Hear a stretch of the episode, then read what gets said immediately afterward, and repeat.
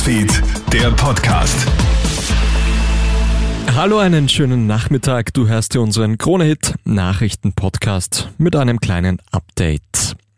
Die NATO sucht eine Antwort auf die Drohungen Russlands. Der Kreml warnt ja heute davor, dass eine Aufnahme der Ukraine in die NATO zu einem dritten Weltkrieg führen könnte. Die NATO antwortet mit dem Kauf von neuen Luftabwehrsystemen.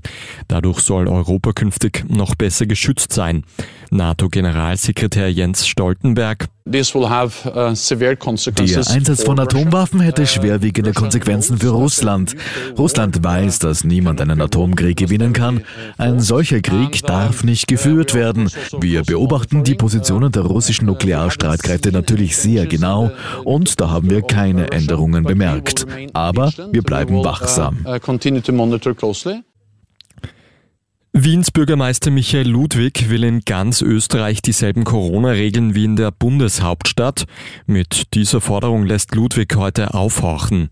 In Wien muss aktuell ja in Öffis, Apotheken, Spitälern und Altenheimen eine FFP2-Maske getragen werden. In Pflegeeinrichtungen muss außerdem ein negativer Corona-Test vorgezeigt werden. Laut Ludwig würden wir vor einer weiteren Corona-Welle im Winter stehen. Das könnte wieder zu einer Belastung der Spitäler führen.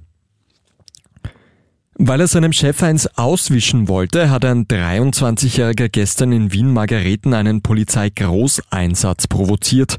Nachdem der Vorgesetzte den Mann wegen eines längeren Krankenstandes kontaktiert hat, soll ihm dieser eine Bombendrohung auf die Mobilbox gesprochen haben. Die Polizei sperrt daraufhin den Bruno Kreisky Park großräumig ab. Bombe findet die Polizei keine, die finden 23-Jährigen in einer Bar. Der junge Mann wird jetzt auf freiem Fuß angezeigt.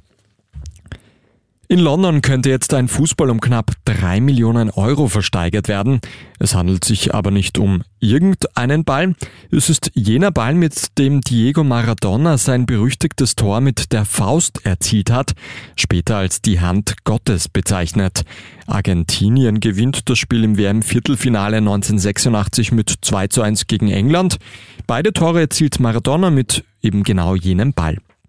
Vielen Dank fürs Einschalten. Das war der Konet Nachrichten Podcast für heute Abend. Ein weiteres Update, das gibt's dann wieder morgen in der Früh.